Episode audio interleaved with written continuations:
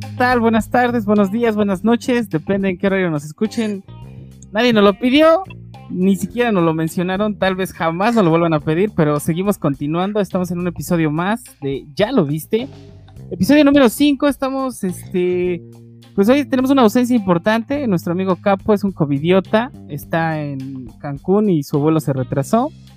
Pero bueno, eh, trajimos dos muertos desde, un lugar cercano al infierno que es Ecatepec, Chimalhuacán. Este, está transmitiendo grandes amigos nuestros, pero voy a empezar con el tradicional, el Maluma de la locución, el que está rompiendo las redes sociales que no tenemos. Eh, ¿Cómo estás, Eder? Buenas noches. ¿Qué tal, Diego? Buenas noches, buenas noches a todos. Buenas noches a mi querido Capo que está ahí eh, viniendo de unas vacaciones. Este, reactivando la economía. Y, sí, sí. Y este, y pues muy contento de tener aquí a dos grandes personalidades, dos grandes amigos, dos grandes personas, eh, con calidad moral impresionante. Intachable, diría yo, intachable. Intachable. Sí, sí, este, unos catedráticos, maestros en ciencia, ingenieros exitosos, eh, eh, con una cultura de, por eh, la cultura geek, por, por, la, por la filosofía, por las artes, impresionante, unos eruditos como tal. Y pues, este, me gustaría que los presentaras, mi querido Diego. Claro, este, ah, guay, diste tanto preámbulo que hasta este me puse terzo. eh, pues quiero empezar eh, alfabéticamente. Mi amigo Esteban Aquino Ibarras, eh, amigo desde la, desde la uni, yo tuve la oportunidad de conocerlo desde la universidad, ya 10 años juntos de conocer este, pues su vida, su casa, su familia, gran persona y eh, compartimos un, un, fanatismo puro y sincero a una película que se llama Atlético San Pancho, de la cual nos va a hablar esta noche. Pero antes de comenzar, quisiera que se presentara Esteban. Buenas noches, ¿cómo estás? Hola amigos, buenas noches. Pues de antemano gracias por la invitación. Muy emocionado de estar con ustedes en este gran podcast escuchado en no sé cuántos países. Por eh, Dos, dos ya Estados Unidos, por ahí tenemos unas escuchas. Por De, buenos días, buenas noches en donde estén escuchándonos. Eh, gracias por, por la presentación y como bien mencionas, pues 10 años de conocerte y a mi estimado ingeniero Eder alrededor de 14 años. Entonces, pues bueno, aquí vamos a estar, vamos a darle y, a ver qué sale de esto. la, mitad de tu vida has conocido a ese ser y este, con, eso quiero decir que qué despreciable ha sido tu vida, ¿no?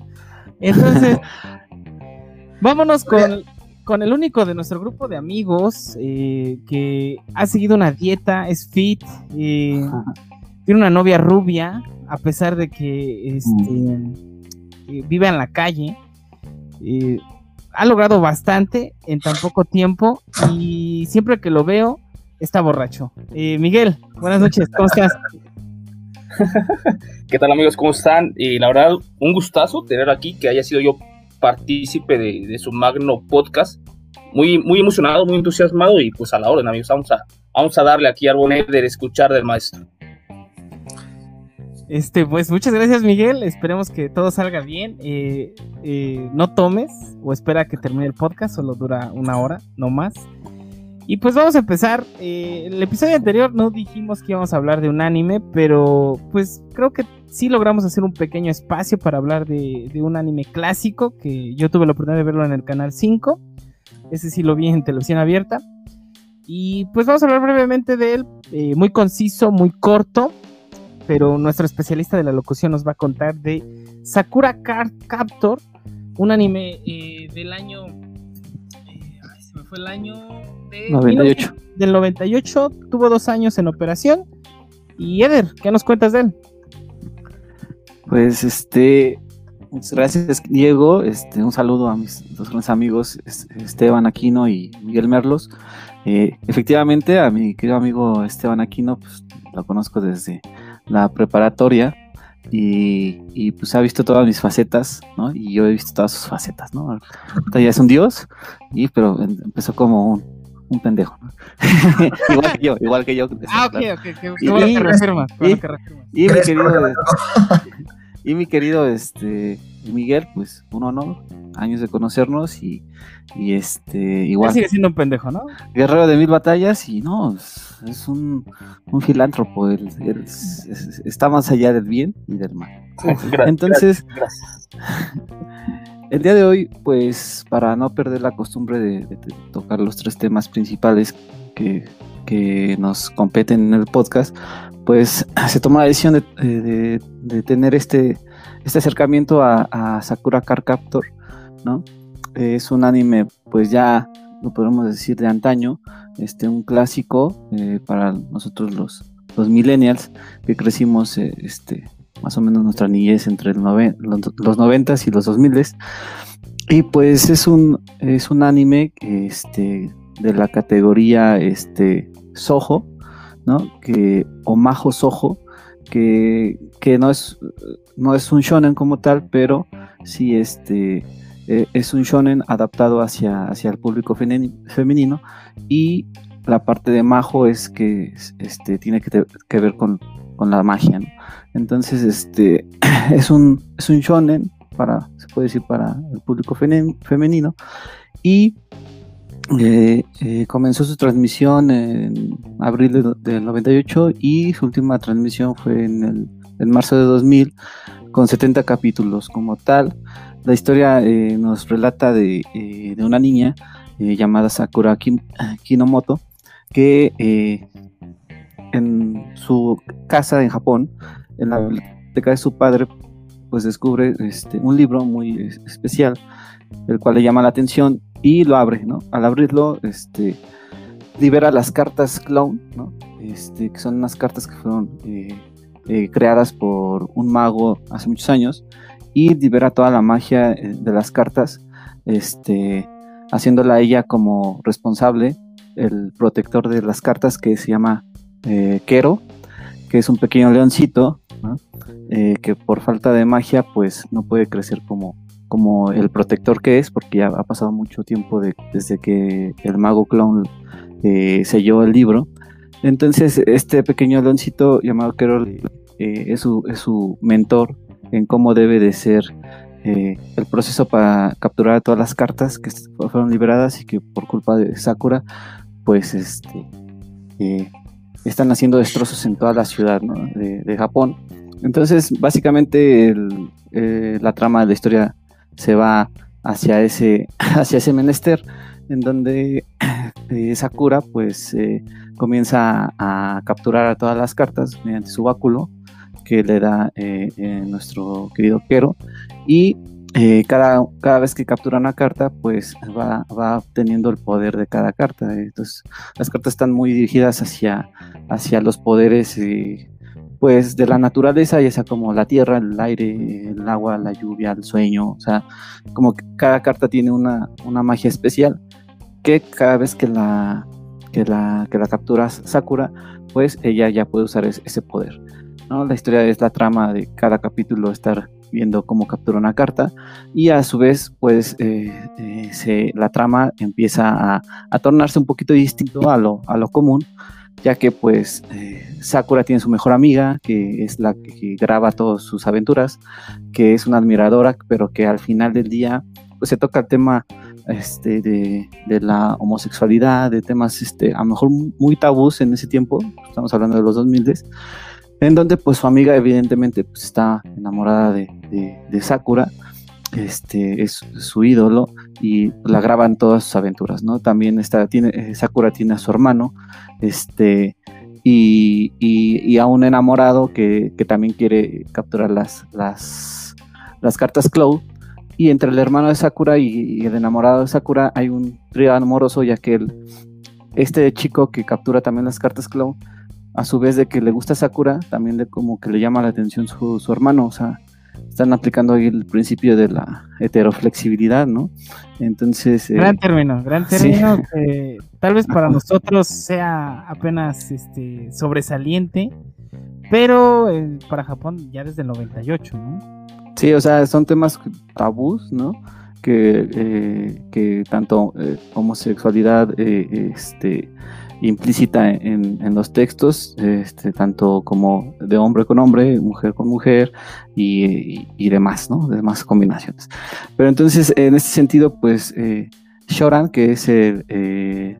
Shaoran, que es el, que también quiere capturar las cartas a la vez de Sakura, se enamora de, de, de Sakura, pero también se sonroja a ciertos comentarios de, su hermano.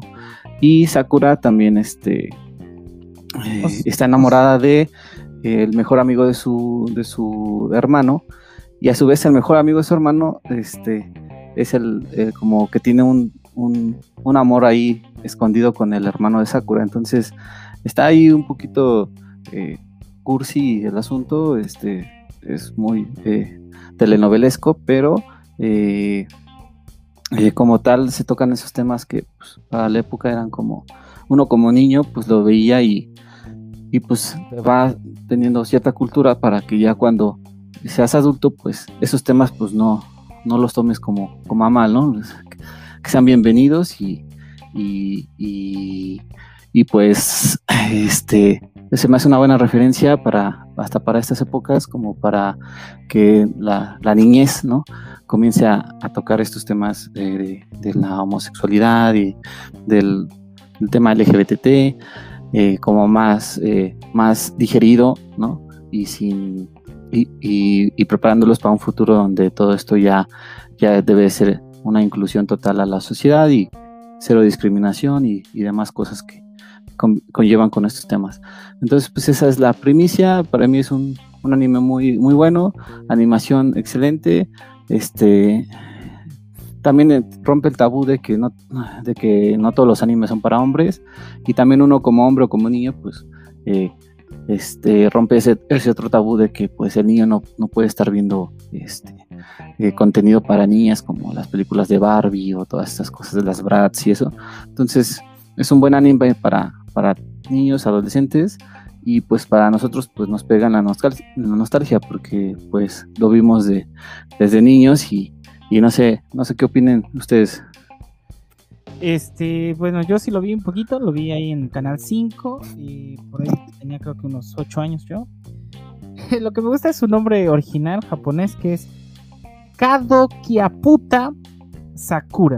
¿no? Es, es, un nombre este, muy mexicano. Me hubiera gustado que le hubieran dejado el nombre original para México. Eh, tiene 8, de calificación en Internet Movie Database. Este, pues es muy bueno de verlo. Está un poco jalado. La verdad que eso que mencionas del género de magia, sí se la prolongaron un poco con este, con este anime porque sí avientan demasiado, eh, se apegan demasiado a la fantasía para poder sacar algunos eh, diálogos o inclusive terminar un episodio de acuerdo a algún precepto este mágico. Entonces, eh, cuando eres niño, pues obviamente ves a Sakura y es tu primer crush, ¿no? Entonces por eso lo sigues viendo porque pues como que te enamoras de ella, ¿no? Aunque es un dibujo, es como eh, ver a Lola Bonnie en Space Jam este pues es lo mismo, ¿no? Entonces ahí ahí quieres seguirlo viendo. No puedo hablar tanto de él porque realmente le perdí la trama en algún punto. Inclusive recuerdo que hubo una película, eh, pero pues no, no fue de los animes que sí seguí en mi, en mi infancia, no tanto así como por ejemplo eh, los Supercampeones o Dragon Ball, que eso sí los continué de ver y los terminé de ver en la televisión. Esta sí, no, no, no, no la terminé. ¿Ustedes amigos la vieron? Esteban, Miguel. Eh, por mi parte no he visto la, no he visto la serie. Eh, ¿Qué crees ver que a tu servidor no le llama tanto la atención el anime como tal? Obviamente soy un poco corto en ese tema. Igual Supercampeones y Dragon Ball yo creo es lo que marcó la infancia, si puedo abundar un poco sobre ello. Pero aquí lo, interesante sería, y lo que hablabas de, tabú, hablar de sexualidad con los niños o una, o una sexualidad explícita un poco diferente a lo que los niños conciben, padre y madre. No sé ahí cómo es el tema de si está restringido, tiene restricción de edad o cómo lo manejó Japón en los años 2000, como tú lo, como tú lo bien lo mencionas. Es una pregunta para ti. Sí, pues el, anime como tal no es este, tan explícito. En la cuestión de, declarar el, amor hacia el sexo opuesto. Simplemente es como un guiño con algún comentario, por ejemplo, del hermano de, la protagonista hacia, hacia el antagonista. Pues el antagonista que, era de la edad de su hermana, pues este, mostraba cierta sonrojez ¿no? en, su, en su rostro y, y, pues con eso te dabas cuenta que había empatía o había un cierto gusto hacia, hacia el sexo opuesto, ¿no? Este, era muy sutil el, el, el, aspecto de la, de la, de la inclusión de los géneros, pero pero sí, ahorita ya analizando después de tantos años, pues sí, es un parteaguas para, para muchas otras series, ¿no? Para muchos temas eh, relacionados con, con, esta, con la comunidad LGBT. Y este, pero sí era como súper sutil, pero a uno como niño sí te ponías a preguntarte, pero ¿por qué está sonrojando, ¿no? En ese momento la, el, el, el, chico este con comentarios de, alguien del sexo opuesto, ¿no? Que ya después ya lo vas entendiendo y lo vas viendo, lo vas normalizando, ¿no? Este, pero sí como tal no creo que hubiera tenido censura porque era, era bastante sutil. No sé tú, mi querido aquí, no sé si la de a escuchar.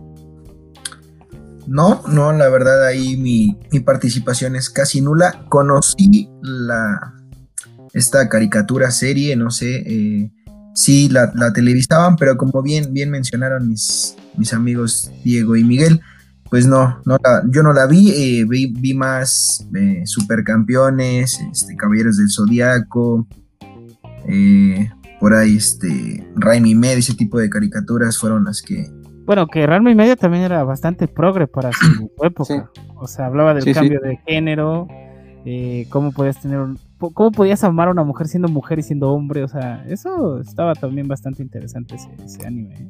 Sí, de hecho, Ranma y Medio fue, fue, este, era más explícita. O sea, yo, yo este, ya, ya por pandemia, ¿no? Me dediqué a terminar esa serie. ¿Es cierto porque... que tú eres como el abuelo? ¿Es cierto que sigues robando este panties a tus vecinas? Sí, soy el, el, maestro, el maestro Japosai, ¿no? Sí, de el la, maestro mexicano. Sí, sí. Sí, sí. Sí, ten cuidado porque ando robando por todos lados. saludos, saludos, a, saludos, a, todos aquellos que, que, tenemos el gusto de tener novia. Alejen, Pero... Si ven a un hombre con gafas este, culeras, aléjense. Y, y, y bigote de. Bigote falso. Vamos a dejarlo. Bigote, de, bigote de Camilo. es una cosada. Está en busca, Pero... está en busca de su Eva Luna. Eh, quién sabe si la encuentre, ¿no? Pero bueno, me refería a que, por ejemplo, Ranma y Medio sí es un anime que es que sí en México fue censurado porque te digo que yo la, la volví a ver este, en una versión que está en YouTube, pero con el doblaje en español y pues eh, en las escenas donde eh, en México fue censurada aparecía ese cachito en japonés, o sea, antes del corte de, de, de, de la televisada mexicana, que en este caso era Televisa, pues este ya eh, se corría la parte censurada y pues se veían este senos, se veían este, no sé, eh, traseros, este, la parte del maestro japonés, como dices que, que era un este pedófilo, este, no, bueno, no pedófilo, era como No, no, no, este, no, a ver, a ver, a ver, a ver me estoy confundiendo. Sí, sí, me estoy confundiendo. No, no, no. Sí, sí, sí. El maestro japonés era muchas cosas, menos pedófilo. Sí, era sí, lujurioso, ¿no? Vamos era lujurioso, lujurioso. Era, sí, era, lujurioso. era, el maestro Roshi, era con el maestro Roshi. No, pero era, era como era un este, exponencial, ¿no? Sí, porque el maestro Roshi nada más cuando cuando veía a alguien, ¿no? Se le salía se la le... sangre, ¿no? Este, pero el maestro Japón, ahí sí era su, su hobby, ¿no? Pues recolectar este ropa íntima de mujeres, pants. ¿sí? Pants, en específico y de hecho, pants. sí, de hecho, este, por, uh, o sea, era un personaje muy random, o sea, muy, muy, este, excéntrico, que aparte eh, eh, te hacía, bueno, a mí me hacía mucho reír porque, por ejemplo, en un capítulo, este, le tocó ser el padrino de un niño y le puso Pantimedias, ¿no? O sea, de nombre, lo bautizó como el Pantimedias y entonces ahí el niño este creció con el odio hacia el maestro Japosai y lo quería matar, ¿no? Entonces, era muy buena serie, pero yo creo que esa la podemos dejar para otro capítulo porque se me hace una gran, gran, este, gran... Sí, gran fíjate que sí, porque ese apodo sí. de Pantimedias eh, rompió, rompió sí, paradigmas en muchas primarias, ¿eh? Inclusive llegó a mi provincia ahí en Puebla, donde dos compañeros les tuvimos que apodar Pantimedias, gracias a esa serie. Sí, sí. Pero bueno, este, pues muy cortito esto, realmente como les comentamos al principio, eh, el único que lo vio a fondo pues fue Eder porque desde niño él era, él se sentía una niña y tuvo así multifacetas hasta ahorita llegar y, Pues él es heteroflexible, ¿no? Él, él lo ha comunicado, lo ha comentado y no tiene ningún problema con ello. Y pues este podcast no juzga. Aquí somos eh, flexibles, rompemos paradigmas y inclusive... Pues no como tal, a ver, quiero aclarar también algo, Dieguito, no, no como tal de heteroflexible, porque también van a, van a ver por la calle, pues uno con la fama, este, pues van a decir, ay, eres heteroflexible. Miguel dice que nadie te ve en la calle. no salgo mucho. Yo ya más la atención, estar de quinta, pero adelante. Bueno, pero hay que aclarar que no, no me considero heteroflexible, pero...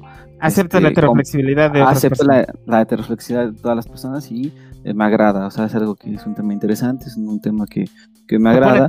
Te pone terzo. Me, me gusta, me gusta, digamos, y este... Y pues eh, estoy abierto a, pues, escuchar. Tú también tienes unos temas por ahí y, y este... Y pues sí, pero no estamos hablando de mí. No estamos hablando de mí.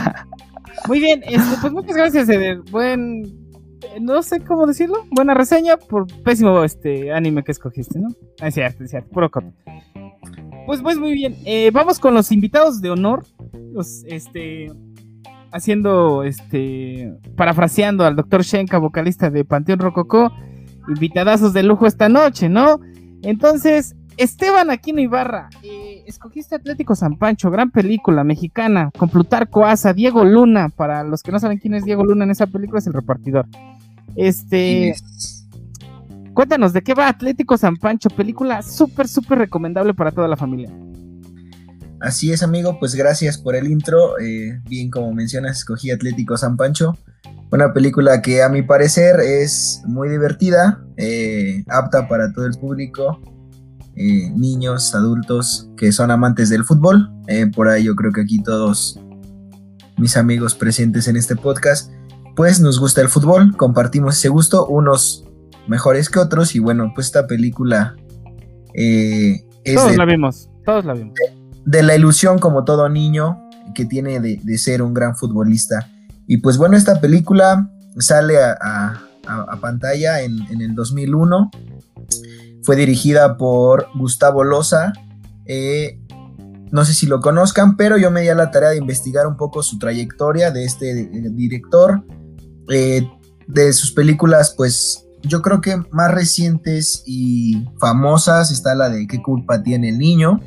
Una serie también que él dirige, Héroes del Norte, una serie muy popular de los últimos años. Y otra película que a mi parecer también es muy, muy divertida y que también es dirigida por él, Paradas Continuas. Sí, así es, es el, el autor bueno, el director de, esas grandes películas. La de Paradas Continuas es eh, el director. Director y escritor. Sí, de Paradas Continuas es el director y el escritor. Y ese es un peliculón. O sea, también ese es un peliculón la de Paradas Continuas. Pero bueno, sigamos con Atlético San Pancho. ¿De qué va la eh, película? Bueno, pues la película empieza, eh, tiene por sede Ral del Monte, un, pueblo mágico hoy en día en la ciudad de, de Hidalgo.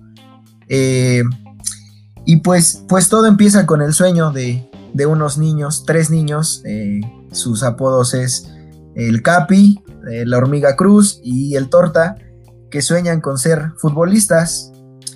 Pero en este pueblo, en Real del Monte, pues el fútbol ya estaba, estaba en el olvido, ¿verdad? Y, y un buen día les cae la señal, una señal divina de, de un avión con una nota de, de un balón que dice que, sigas tu sueño, ¿no? Que te inscribas al torneo Coca-Cola. Pero pues ellos no, no tenían manera de cómo hacerlo, entonces es cuando acuden a su amigo, a don Pepe, que lo, protagoniza Héctor Suárez, que en paz descanse. Máximo respeto. Que me gusta mucho una frase que decía él, el hombre tiene la edad de la piel de la mujer que acaricia. Y nada, donde quiera que esté Don Héctor Suárez, que esté bien. Por siempre y para siempre ha sido un maestro. Te salió muy bien la voz. O sea, quiere decir que, que si acaricio la piel de una de 18 va a tener la edad de 18. Eh, no, si acaricias una piel de, de tilín, puedes este, ponerte un poco recio también. Y también nos podemos ir al otro extremo. Si acaricio una, a una mujer de 34, 35, pues no voy a tener la edad de, esa misma edad? ¿O a eso se refiere ese, esa frase? Exacto, sí. También vas a tener una relación nada tóxica, por ejemplo. Y también se refiere a que si acaricias una de 18, pues ten cuidado porque ojos, ¿verdad? Mejor, mejor acaricia su INE. Sí, ahí hay una que acaricie su INE de la piel. No voy a alguien del colegio Macarenco, pero bueno. Sí. Pero bueno, Esteban. Y entonces, Don Pepe protege a estos niños y los motiva a armar el equipo, ¿no? Así es, así es. Y, y estos niños se dan a la tarea de reclutar al equipo. Eh, son unos niños que el, que tiene más talento para el fútbol, porque su papá era un exfutbolista, es este el Capita Foya. Bueno, ahí, ahí, difiero. Creo que el que tenía el mayor talento era Mauro el Pelé Sánchez, ¿no? Que era este, su papá tenía un puesto en el mercado de verduras. Así es. A eso iba. hace la del Pelé, ¿no? A eso iba, digo, cómo vamos a la a contar un poco de cómo llegan a fichar esos grandes jugadores, pero ellos empiezan y hacen su, pues, eh, eh, un, un convocan al reclutamiento y solo llega de todo el pueblo, porque no les gustaba el fútbol, solo llega una gran chica que también se vuelve protagonista de la película. Jugadoraza, ¿eh? Maru. Maru. Pues, pues el Capita Foy estaba enamorada de Maru, ¿verdad? ¿Y quién no? ¿Quién no? La verdad. Así es, así es, pero bueno, después ahí en la película verán más historia de, estos dos niños. Y así, ellos son los, los primeros cuatro jugadores, se decepcionan, piensan que no van a lograr inscribir el equipo, no cuentan con el apoyo de, la directora de su escuela, es un ogro esa directora, no los apoya, y aún así don Pepe los inscribe, ¿verdad?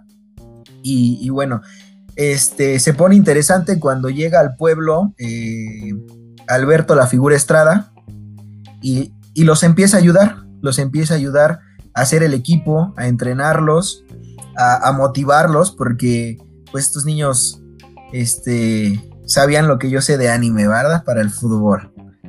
Entonces, pues ahí la figura Estrada juega un, gran papel, los empieza a ayudar a entrenar y hacen un reclutamiento, ya un mejor reclutamiento. Ahí es cuando tienen, como bien mencionas, a, a Pelé, a Mauro, el hijo del carnicero, este, contratan a, otro chavito que ven ahí corriendo porque robó en una carnicería, a un gran defensa, el frijol, el frijol también. Sí, exacto.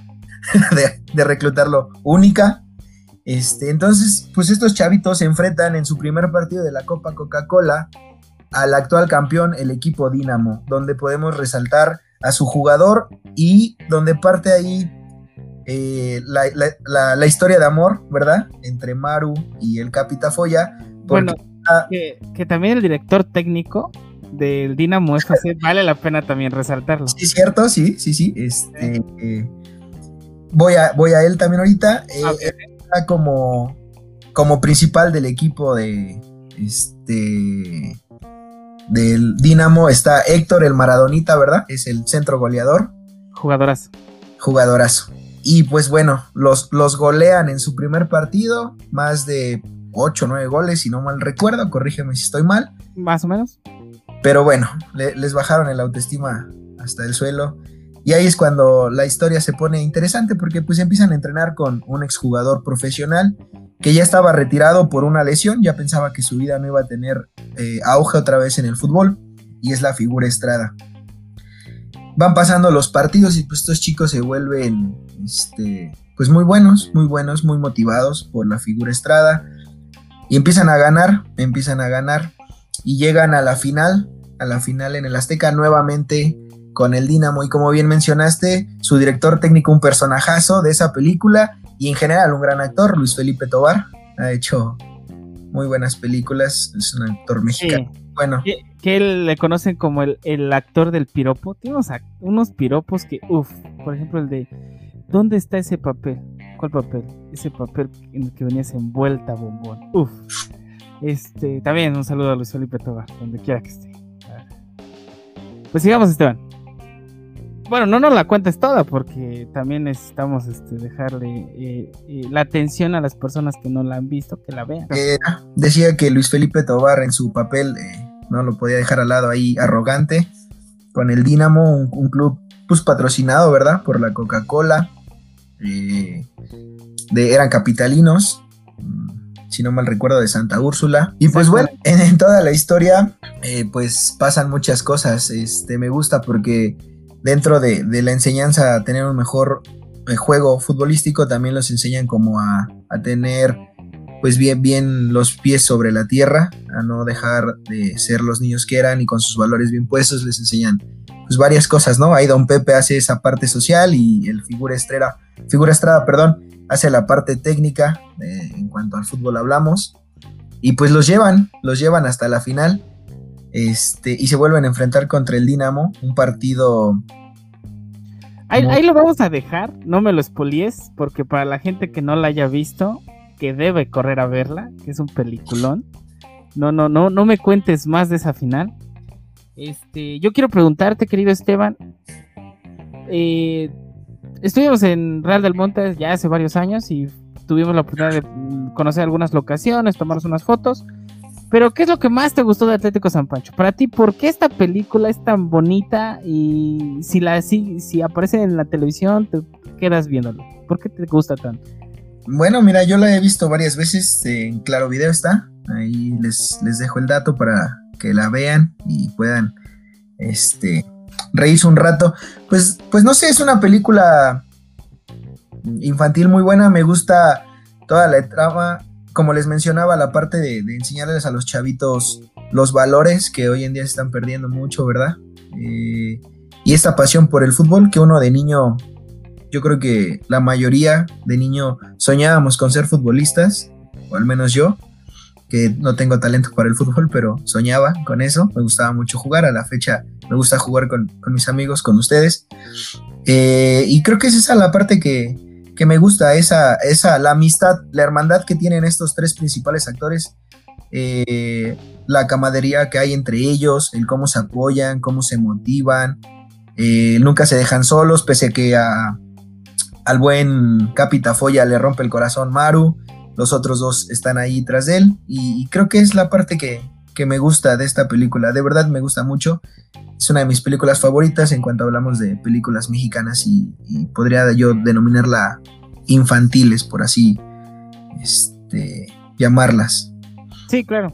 Es una película de esas que creo que ya no hacen para niños en México. No, no, exacto, ya, ya no las hacen. Y creo que también, bien, bien dicho, Diego, es otra de las cosas que me gustan, es de las pocas películas. Se hizo ya en el 2001, se realizó, pero ya no hacen este tipo de películas, ya las películas de ahora no, no traen esta, esta chispa, esta alegría. Teníamos nueve años cuando la vimos, hace 19 esta inocencia, esta inocencia que, se veía todavía en el rostro de los niños y cómo hacían las cosas los niños. Es correcto. Este, el, me gustaría dar los el nombre de los actores, de los principales, ah, los protagonistas. Ya había mencionado Héctor Suárez, que es este, Don Pepe, Plutarco Asa, eh, que es este, la figura Estrada. Él sigue en el cine, en la tele. Al Capitafoya, este, el actor es Giovanni Florido. Eh, te voy a ser sincero, de él ya no supe su trayectoria. Eh, Erich Harch como Daniel Hormiga Cruz, que mete un golazo de escorpión. Exactamente, el mejor gol. Así es, no les voy a decir en qué partido, véanla, está muy buena la escena. Adrián Sol, que es la torta, también nada más les voy a decir, su mejor jugada rescata, rescata el partido. Es como, es como un Dieguito de nuestro equipo, ¿verdad? Es como un Dieguito, mismas características, mismas condiciones físicas. Totales. Pero da todo en la cancha. Y Valerio, y Valerio Uribe como Maru.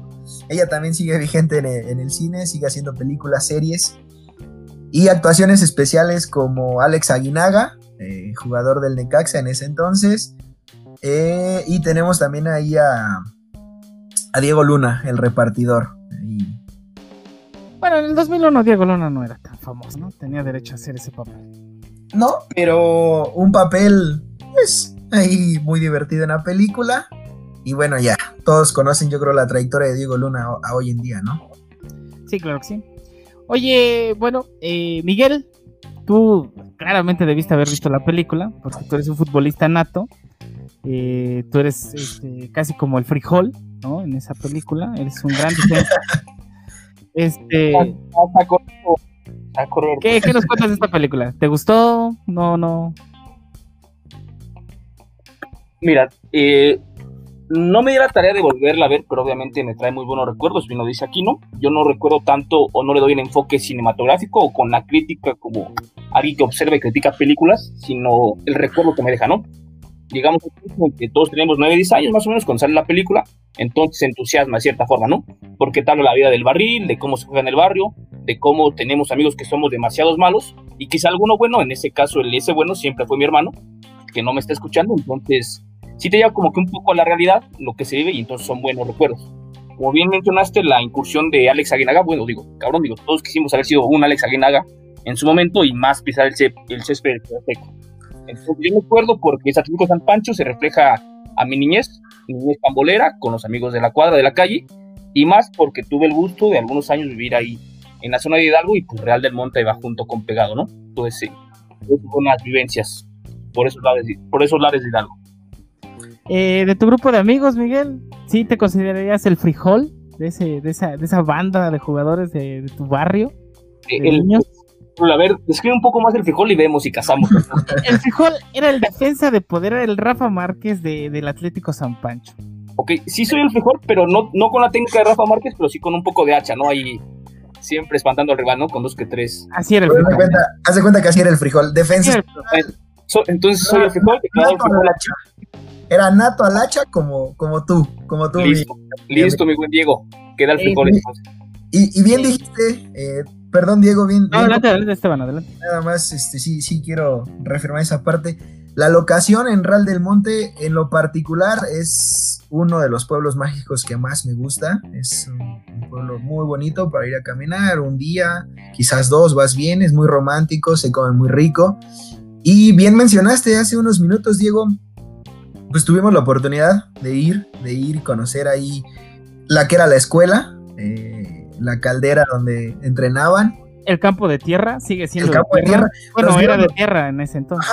Nos dieron la oportunidad de, entrar porque no está al público, no está acceso. Ahí, por suerte, el que cuida la instalación, no, no recuerdo bien cómo estuvo la historia. Eh, nos dio la oportunidad de entrar por ahí, debo tener unas fotos, algún día las busco y las comparto con ustedes, pero pero sí, sí, muy buen recuerdo. También tengo ese recuerdo de haber conocido a Israel del Monte y esa locación contigo, Diego. Muy bien, Esteban. Eder, tú seguramente igual viste la película porque tú eras este. Nuestro, nuestro Pelé, nuestro Pelé, ¿no? No, no, no, yo, yo, digo que es la hormiga cruz. Daniel, ah, exacto, sí, totalmente de acuerdo. Pelé, Pelé, yo creo que es este el hermano de Miguel, nuestro gran amigo Jimmy, que seguramente escuchará este podcast eh, eh, mañana. Pero Pelé, era Mauro, ¿no? Pelé es Mauro y es el Jimmy, el Jimmy de Chimalhuacán. Y mi, buen amigo Eder, con su gran técnica que tiene para, para pegarle al balón, yo creo que es Daniel Hormiga Cruz. Daniel Hormiga Cruz que hizo un golazo. Ahí tienen que ver la película para descubrir cuándo lo hacen, pero hace el, mejor gol de toda la película. Eh, Eder, ¿qué nos cuentas de esta película? Bueno, sí, eh, coincido con todos que es una una película que te pega en la nostalgia totalmente y, la verdad es que la vi de niño y, como que otras dos o tres veces durante eh, estos años que han pasado y, pues siempre es muy divertido más porque pues era como el tema en boga ¿no? de, la primaria eh, eh, todos querían ser los protagonistas de Atlético San Pancho. en ese tiempo, pues uno como que le, le tomaba más importancia a los niños, a la historia, pero pues ahorita ya con, años encima, pues ya eh, eh, empieza a ver que muchos igual de los actores que, estuvieron ahí, pues se convirtieron en grandes este, celebridades, ¿no? Como Plutarco Asa, se me hace un gran actor, este, Luis Felipe Tobar, que pues es una eminencia, y pues nuestro querido Diego Luna, que pues este que más ha trascendido. Eh, coincido que igual la, la, la locación es igual de mis lugares favoritos, más porque pues fueron nuestras, nuestras primeras aventuras de como chicos universitarios sanos, porque fue como al inicio de nuestra universidad, donde pues, vírgenes y sanos. exactamente. Este y que sacábamos que la chelita ahí en Real del Monte, que íbamos a ver, no se acuerdan que fuimos a, a, a husmear ahí en el panteón, que estaba como en el cerrito. este, El, el panteón francés. sí, sí. Creo que es el Eh, segundo pueblo eh, mágico que yo más he visitado, porque bueno, yo nací en Sí. uno, pero Sí. eh, así que yo visite por, por gusto, creo que es el, el número uno real del mundo. sí, fuimos mínimo unas tres veces. y Ah. cada vez como, como, pues solamente como para ir a manejar en la carretera, pues éramos como jóvenes entusiastas. Este, el amigo que traía el carro, pues, este, ah, digamos, si vamos a entrar al monte, vamos a, a- manejar un ratito en la, en la carretera y vamos a comer pastes. Eh, una recomendación, los pastes, los billares, ahí, este, para nuestros amigos que gusten visitar, son muy buenos. Este, hace poco me trajeron unos ahí, este, un saludo a mi querida Matt que me trajo un, un par de pastes que muy deliciosos. Y este, Saludos. y saludos. sí, y sí, me parece un pueblo muy, muy, muy bonito y que está súper cerca de la, de la ciudad, es como para, para ir a visitarlo y pues si tienen la suerte como nosotros de poder entrar a la locación donde se grabó Atlético San Pancho, pues, pues qué mejor, ¿no? Esa es Sí. mi, esa es mi opinión. Pues, pues ahí está, como ven, es una película que a nosotros cuatro nos trae muy bonitos recuerdos, este, tanto de los lugar, del lugar donde se filmó. eh, vaya, eh, gran elección, Esteban. Este, muchas gracias por, por tu opinión. Y me Nada más para Sí, sí, terminar. Dieguito, perdón, también el soundtrack de la película es muy bueno. eh, no No, lo ahí guárdamelo, ahí guárdamelo. Este, guárdame una canción para el final que me la recomiendes para dejarla al final del podcast. No me lo digas ahora, Bueno, espérame al final, pero piensa en una canción mientras, mientras continuamos. Este, Vale. pues muchas gracias y me retiro de esta película con una frase también de, de don Héctor Suárez, que más o menos dice así: ¡Queremos rock! Porque vamos a empezar con una serie fuerte que es Breaking Bad, que nuestro amigo Miguel Meros nos la trae a continuación, con una frase muy bonita que empieza como What's up, bitch? de Jesse Pinkman a Heisenberg. Este, ¿qué nos cuentas de Breaking Bad, Miguel? Caballeros, digo, Breaking Bad, ¿qué más les puedo decir? No soy fanático de las series, pero lo hemos comentado, los, lo he externado. De las pocas series que he visto, es la serie que más me ha atrapado. Y no ser por un poco egocentrismo de mi parte, difícilmente algo me, me atrapa tanto como fue la serie. Entonces voy a tratar de darles el, el mejor resumen, la mejor introducción posible. Para aquellos que no la hayan visto, pues todavía les dije bastante, ¿no? Carne. Carne ahí para que la vayan desarrollando con, con quien guste. Breaking Bad se estrenó en el 2008 y transcurrieron cinco años hasta su fin- finalización, ¿cierto? Entonces tenemos que se desarrolló en 62 episodios más o menos y cada episodio fueron de 49 minutos aproximadamente. Eh, vamos a decir de su creador, del- de la, cómo se originó esta, quién concibió la idea y el creador fue Vince Gilligan, quien previamente había trabajado como guionista en los Expedientes Secretos X y de hecho ahí fue como conoció a Brian Cranston, que es el actor principal ¿no? de, de esta gran serie. Eh, vamos a pasar con el, un poco con el reparto de la, de la serie en tal. Está Brian Cranston como actor principal y como actor, pues son dos principales, es Aaron Paul y ya tenemos todos los personajes secundarios que igual no voy a citar ahorita, pero todos los papeles secundarios en esa serie fungen un papel súper importante en el transcurso de la misma. ¿De qué trata la, de qué trata la serie, Diego? ¿De qué trata la serie, amigos? Es, es la historia de un profesor de química que lleva una vida un poco, un poco sosa, un poco gris su vida. De hecho, funge como profesor de una universidad de química. En sus ratos libres también es eh, trabajador en un autolavado de carros. Y al poco tiempo de ir transcurriendo la serie, el, el actor, el actor, el personaje principal le diagnostican cáncer, ¿no? Entonces ahí es como que su vida se va un poco al carajo, se deprime bastante y pues no ve la forma de cómo sacar a su familia adelante con el problema de cáncer que trae encima.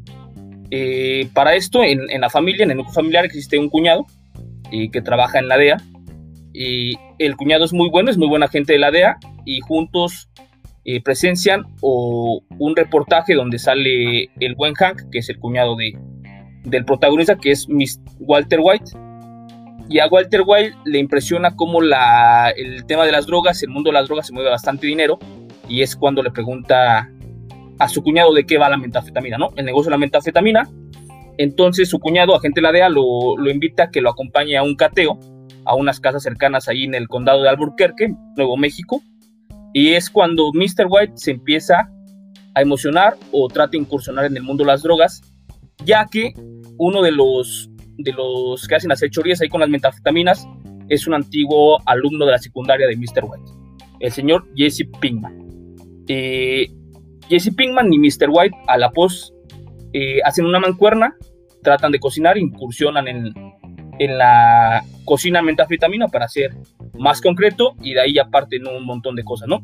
Eh, se, en el transcurso de la historia, Mr. White se hace bastante bueno haciendo metafetamina, de hecho es el, el mejor productor que ha existido, ya gracias a sus conocimientos químicos, se meten con cárteles mexicanos, se meten con cárteles estadounidenses y al final del día, pues Mr. White termina, termina siendo el capo de capos, llamarlo así, no el capo de la locución, como el, el, compañero que no está presente, sino un capo de drogas bastante, con bastantes fechorías ya por detrás, y al final de la historia, pues el Jesse Pinkman junto con Mr. White terminan un poco ahí distanciados por temas personales del trabajo y me agradó bastante la historia porque nuestro actor principal, Mr. White, pues termina muerto, ¿verdad? En uno de los episodios que los finales, entonces... Oh, que la verga, que nada de spoilers.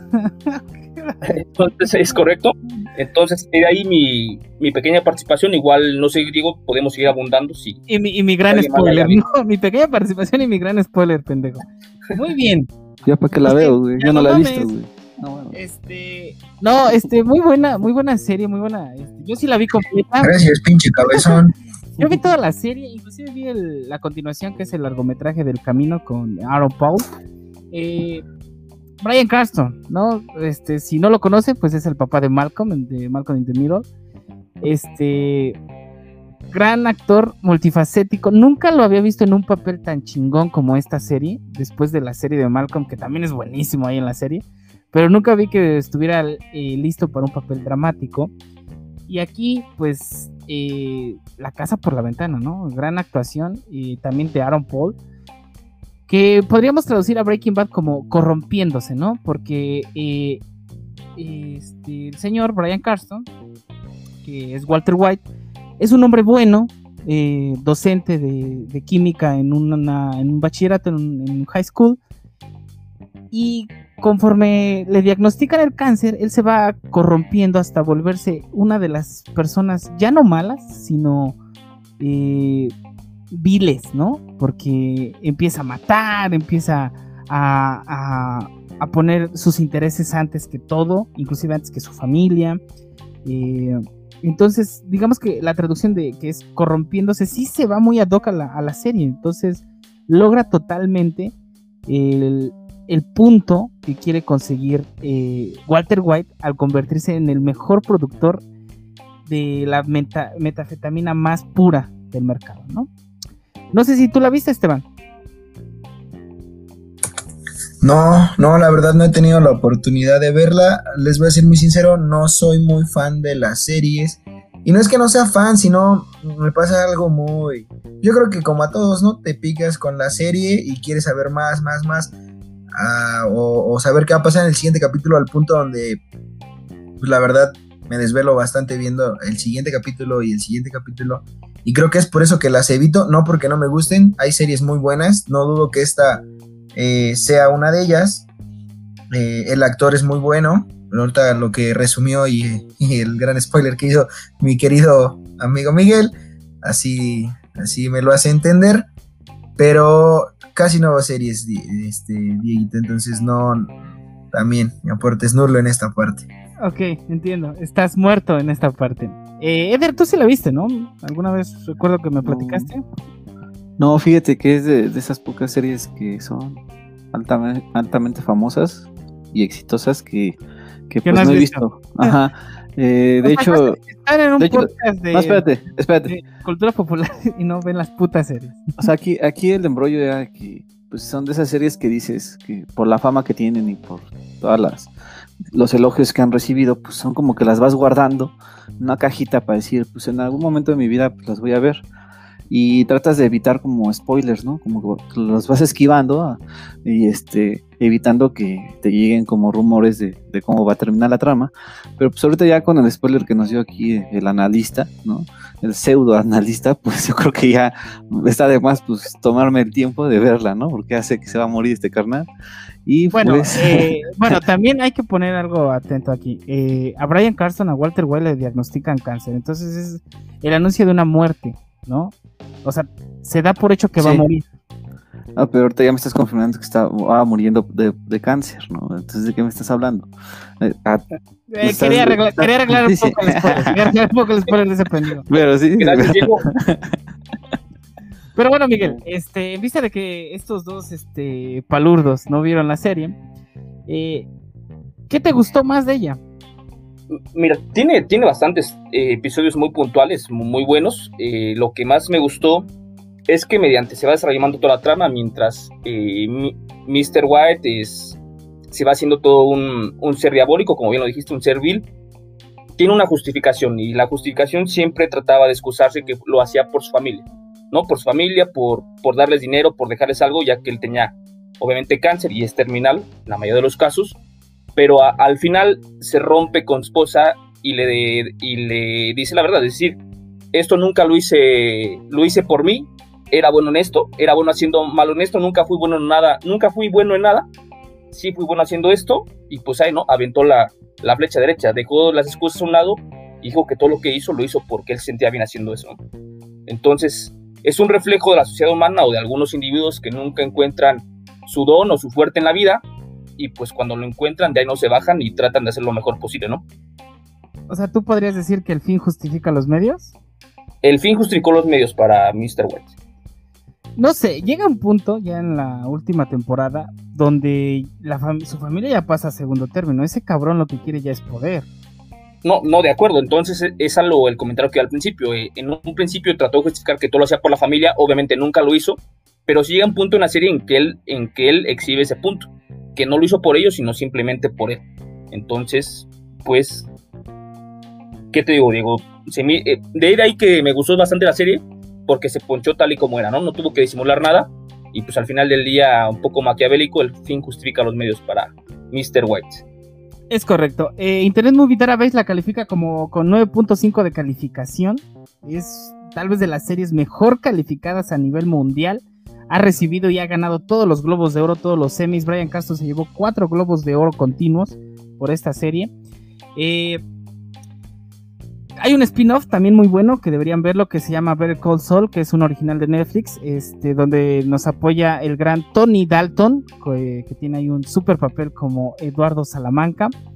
Este, y la película del camino, que también es original de Netflix. Este, grandes actuaciones, grandes series. La temática es muy buena porque toca el tema del narco y del cártel de la metafetamina desde un punto este, abstracto, donde no lo están tomando desde el punto del, mismo narco, sino de un pendejo que tuvo un problema eh, que no pudo resolver y lo único que consigue es entrar a este mundo y no solamente entrar eh, y trabajar, sino ser el mejor de este mundo y convertirse en el líder de, este mundo. Eh, por ahí hay muy buenas, más que decirlo, acciones, muy buenas temáticas de cómo funciona este mundo si nosotros que estamos totalmente alejados de esto, queremos conocer, ¿no? ¿Cómo puedes desaparecer si ya hiciste una fechoría, ¿no? Recuerdas a tú, Miguel, el, señor de las, de las aspiradoras, ¿no? sí, de acuerdo, de acuerdo. ¿Cómo? Eh, ¿Ah, sí? Adelante. Sí, otro, otro, otro punto a, resaltar esta serie es que, aunque ya lo cité, hay dos personajes muy principales, que Jesse Pinkman y el Mr. White, eh, alrededor de ellos están, le montaron una serie de personajes secundarios que son secundarios obviamente por el papel, pero he, concebido y platicado con varios que nos gustan Breaking Bad y cada quien tiene su personaje favorito, ¿vale? Son personajes secundarios, pero que tienen un rol bien importante en la serie y es lo que la hace buena. Igual no nada más te fijas por dos personajes siempre, siempre, sino que a su alrededor van surgiendo personajes con una historia tremenda y con un perfil ahí cinematográfico, pues igual increíble. Entonces, igual no te enamoras de Mr. White, no de Jesse Pinkman, pero sí tendrás otros actores de mano, ¿no? Claro, el, hijo de Jesse Pickman, el hijo de Jesse Pickman, el hijo de Mr. White, ¿no? También muy bueno, eh, Meat, que que lo relatan, que lo retratan ahí en la película, en la serie como un eh, con una persona que tiene una este, eh, discapacidad y en la vida real sí tiene esa discapacidad del actor. Sí, de acuerdo.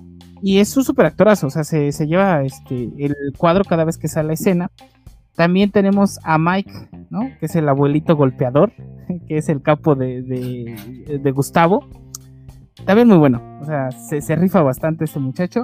Y a mí, pues, tiene razón, mi favorito es eh, Saul Goodman, ¿no? Que está este, caracterizado por Bob Odenkirk, que yo siempre he sido de la idea, si vas a hacer algo, sé el mejor y ríete de eso, ¿no? Y es totalmente ese güey, es el mejor abogado, por mucho, y se ríe de eso, ¿no? Y por eso también, incluso si seguí viendo la, la serie de Better Call Saul, ¿no? Que pues ese güey es el protagonista. Entonces, eh, pues muy buena serie. 62 episodios, 49 minutos cada episodio. Sí requieren un ratito, unas 2, 3 semanas si la quieren maratonear. Está en Netflix, me parece todavía. Entonces, este. Pues nada, alguna, algo, algo más que agregar, Miguel, porque pues les preguntaría a los otros dos, pero a los otros dos les vale mal, ¿no? No, yo, sí que. Bueno, antes de que termine, antes, de que termine, mi querido Miguel. Este, Miguel, Miguel, spoilers spoilers, este, Merlos, eh, sí quería como agregar esa parte que, mencionaban de que no es la clásica eh, serie de narcos, ¿no? Que ya estamos como hasta la madre de, que salen y salen y salen, ¿no? Este, que en parte es bueno cuando tiene un contexto histórico, ¿no? Eh, más por, por nuestra cultura mexicana, pero este ya como algunas series que ya se van mucho a la ficción y ya cualquier este niño de, de Catepec, Nesa, Iztapalapa, pues ya empiezan a, ya está, empiezan a hablar como norteños, ¿no? O sea, ¿de qué me estás hablando? Eres de, eres de Catepec y quieres empezar a hablar, hablar como de Monterrey, entonces, este, me parece como una gran aportación eh, eh, lo que nos dio nuestro querido Miguel y eh, salvo el, el tema de, spoiler. Mega pues, este, sí. porque no fue un spoiler. sí. se la sí, sí. sí, sí, Entonces, este, pero que yo creo que hoy en día muchos ya, ya escuchamos esa, que la muerte de, del protagonista, ¿no? Heisenberg, ¿cómo, cómo se llama? Heisenberg. Ese, es su segundo nombre. Pero, pero vean la serie para descubrir por qué se llama Heisenberg. Heisenberg. Este, y entonces yo sí había escuchado por ahí ese rumorcito, pero pues dije, no me importa mucho la sigo guardando, guardando hasta que tenga un tiempecito. Y, pero excelente reseña porque me dio, ah, me dio mucha apertura. Este, eh, no sabía mucho de qué trataba al principio y pues ahorita ya tengo muchas ganas de verla. Gracias, Miguel. Eh, me gusta tu sarcasmo, me, me gusta el, sarcasmo tan, tan de mentaliza que tienes, tan fino. casi no me doy cuenta yo, yo, quería tomar dos puntos aquí para acabar. ¿Sí? Saúl Putman Diego es un personaje que me recuerda bastante a ti, amigo. Yo creo entonces por eso ahí tú la afinidad con eso. Realmente vean a Saul Goodman actuar y van a enfocar a Diego. Obviamente a Diego lo conocemos de sobre, es una amistad que se valora, pero Saul Goodman es tienen rasgos tan característicos que digo, bueno, y de ahí si tomar eso como elogio o como ofensa. no, es, elogio, no es ofensa, solamente el comentario que queda. No, no creo que sea ofensa para nada. Y aquí no estoy aplicando el sarcasmo de, del buen Eder, y para acabar, esta serie cuenta con bastante presión científica, ya que estuve leyendo que para todo lo respecto a la química, fórmulas químicas, eh, escenas que salían ahí, sí fueron asesorados por un experto, profesores de universidades ahí socorrieron ese punto, entonces no es una serie que se saca de la manga con ficción, para nada, entonces yo creo que es otro punto que le suma bastante fuerte a la serie. Sí, hay una escena donde ya están en el laboratorio clandestino de Gus y este Heisenberg empieza a sacar unas fórmulas y, como que me llamaron mucho la atención y dije, pues no mames, como que sí suena este verdadero. Entonces me metí ahí al internet y sí, o sea, está, totalmente basado en ciencia ese pedo. Eh, pues muy buen aporte, Miguel, muchas gracias. Eh, no me queda más que agregar, solo véanla, está en Netflix, 9.5 de calificación en Internet Movie Database. Si la ven, van a ver una de las mejores series que ha estado a lo largo de la historia por ahí tal vez solo por debajo de Mad Men, Game of Thrones, por ahí a ese nivel puede estar. Entonces, eh, vamos con Esteban. Eh, bueno, antes de ir con Esteban, de, despedirnos, antes de, despedirnos, vamos a hacer unos pequeños anuncios dominicales. ¿Me escuchan, perdón? Sí, sí, Esteban, nada más danos un segundo. Eh, Ok. se, se viene el siguiente episodio donde nos va a acompañar Luisito, nuestro fan eh, número uno, que va a venirnos a hablar de una película de Christopher Nolan, Interstellar. Y esperemos que, que Luisito venga este, más preparados que, que Eder cuando no ve la- lo- la- los programas, ¿no? Besos, Luisitos, besos. Un, un abrazo a Luisito que estoy muy entusiasmado en conocerlo. Besos, besos y abrazos. no sé qué pedo. Entonces, este, para el siguiente episodio, pues Luisito va a traer la película. Eder, ¿qué anime nos vas a traer? Pues bueno, eh, tengo que sacar ya las joyas porque este el episodio pasado me, me tiraron con todo. Diste un bajón, diste un bajón. No, no, no puedo grandísimo. permitirlo. No puedo permitirlo, entonces tengo que repuntar como un dios. Y pues eh, voy a hablar de este anime que lo quería reservar para más adelante, pero, Pero pues ¿Quieres levantar la fama otra sí, vez? sí, sí. Mis números cayeron este por los suelos y tengo que Ok. levantar este. Perfecto. Entonces mi, mi anime se llama Stains Gate. Es una combinación de dos idiomas. Este, Stains es piedra en alemán y Gate pues, es puerta, ¿no? Esa puerta de Este, piedra. Ajá, que entre Stains y Gate hay un, un punto y coma, pero básicamente es esa, esa la traducción que no tiene nada que ver, ¿no? Con el contexto de, la serie, de- bueno, del anime, pero que es una joyita, este, este multipremiada, y este, y yo creo que anda por ahí del 9 ahí en, tu, en tu base de datos esta que manejas. Perfecto, este, esperemos que levantes el nivel porque estás a nada de ser despedido de este podcast. Y pues los que van a ser despedidos, porque este fue un episodio especial con amigos, pues este, se van a despedir, se va a despedir al final Esteban porque nos va a dejar con una canción del soundtrack de Atlético San Pancho que esperemos sea de su agrado. Pero Miguel, ¿cómo te despides? Eh, Miguel. Listo, listo, me fui un poco, pero ya. Ah. Ya regresé. Eh, me quiero despedir, regresando al tema de, de Breaking Bad, ya que estaba aquí. Ok, ¿Sí? Eh, adelante. su, último, su último episodio, cuando lo vean, se va a llamar eh, Felina, que es una. Aquí lo tengo apuntado, se me fue la palabra, es un anagrama de finale, del final. Y felina como tal quiere decir, trae, si sabemos un poco de química, que es Fe, que es hierro, que es que el hierro es viene la palabra sangre o hacer alusión a la palabra sangre. Litio, que es el principal químico de la metafetamina, y, y sodio, ¿no? Y Na, que es sodio, que es la lágrimas, ¿no? Entonces es sangre, menta y lágrimas. Entonces ahí se la sacaron con ese, con ese nombre. Sangre, sangre, meta y lágrimas. Lágrimas. Felina, que es el acrónimo o es el, un Oye, juego de palabras con final. No, totalmente. Los escritores de esa serie son unos putos genios. Resumen eh, toda la serie en, esa, en esas tres palabras. ¿eh? Porque es eso: sangre, meta y lágrimas. Este, pues muchas gracias, Miguel. Esteban, ¿cómo te despides y qué canción nos vas a dejar? Gracias. Bueno, mira, hace rato quería comentar un dato curioso que salió ahorita buscando rápido y me llama la atención por lo que comentaba Miguel, que era todas las escenas, eh, los capítulos de Breaking Bad fueron este, grabadas, este, vaya, reales, ¿no? Eh, con el material y asesorados por químicos profesionales, todo esto. Estaba viendo que cada capítulo de esta serie costaba la grabación alrededor de 3 millones de dólares. eh, por todo esto que comentaban y muchas cosas más, ¿no? El set de grabaciones.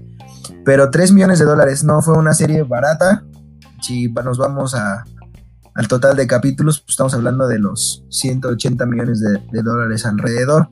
Pues esto nos deja también, eh, hablando financieramente, pues nos da, nos falta, ¿cómo se llama? Nos hace, nos hace saber de qué parte estamos, de qué tipo de serie estamos hablando, ¿no? El revenue que le trae a los creadores de esta serie.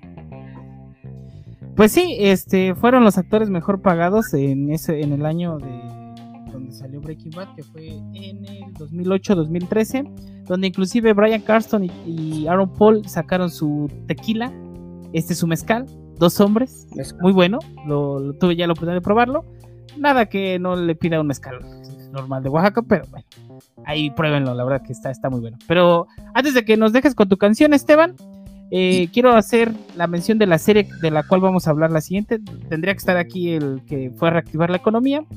Pero pues en vista de que no está, eh, vamos a hablar de la serie, de una de, mi serie favorita. Mi serie favorita que es Mad Men con el increíble John Hamm, ¿no? Eh, esa serie es de la que vamos a hablar el siguiente episodio.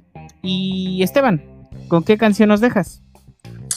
Bueno, faltó despedirme, agradezco su invitación, amigos, este, por este, por esta plática, este ratito que tuvimos en el podcast. Espero sean más, espero que este podcast sea un éxito para ustedes y, ojalá estemos de, más invitaciones especiales con ustedes. Y pues bueno, disfruten la hora que salga. Y la, la como les había dicho, el soundtrack es muy bueno. Eh, y pues los dejo con la canción de es de Molotov y se llama, ahorita la pones Dieguito, pero se llama Just Want to Meter Mi Goal. Oh, sí, sí, sí, Rolonón, Rolonón, que es cuando están jugando en el Azteca, ¿no? Así es, así es. No, vaya, no es muy famosa, el grupo es el famoso, pero el soundtrack. No, pero no, yo creo que la rola ya también. Yo creo que ya. Este. Pues, me despido, amigo pues los dejamos con este, este gran grupo mexicano Molotov. Eh, espero nos sigan escuchando. Y recuerden, amigos, el hombre tiene la edad de la piel de la mujer que acaricia. Hasta la próxima. Hasta la próxima. Gracias. Bye, amigos.